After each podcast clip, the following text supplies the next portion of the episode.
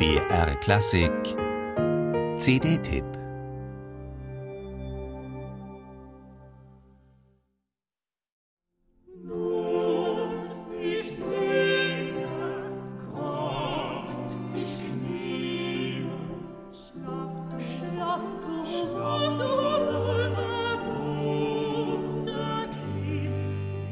Ja, Christina Pluha und ihr Ensemble Arpeggiata können auch anders.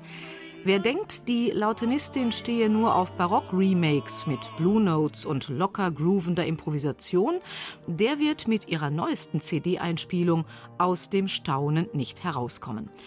Kein Händel, kein neapolitanischer oder lateinamerikanischer Barockfolk, jetzt ist sie tief in die norddeutsche Sakralmusik des Frühbarock vorgedrungen. Kernrepertoire aller Vokalmusik vor Bachscher Zeit. Demütig, inniglich betrachtend, jenseitig sinnenfroh.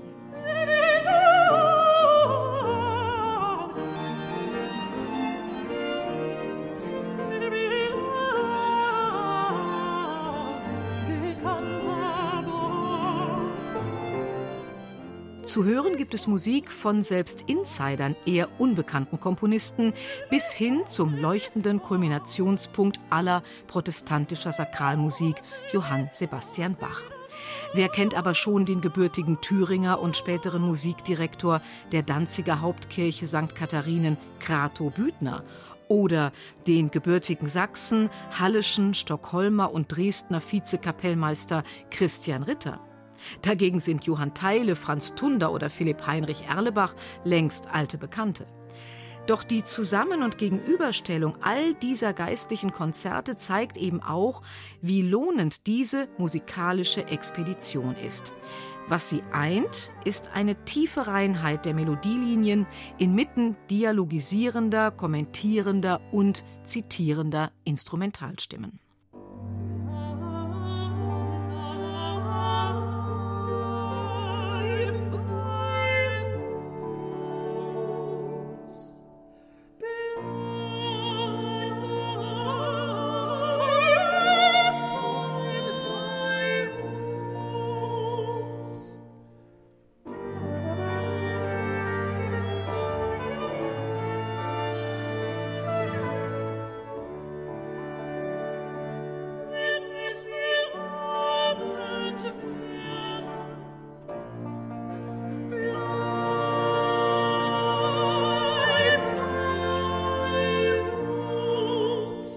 Exquisit die Solistengarde. Mit gutem Recht setzt Christina Pluha voll und ganz auf ihre Stamminterpreten.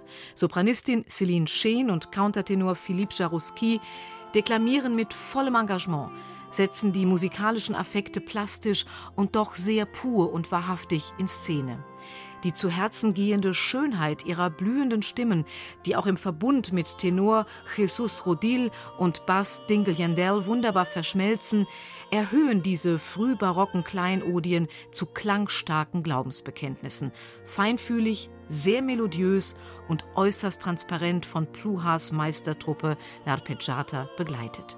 Kein Schnickschnack, kein Hin- und Hersegeln zwischen den Stilen und doch bezwingend zeitlos.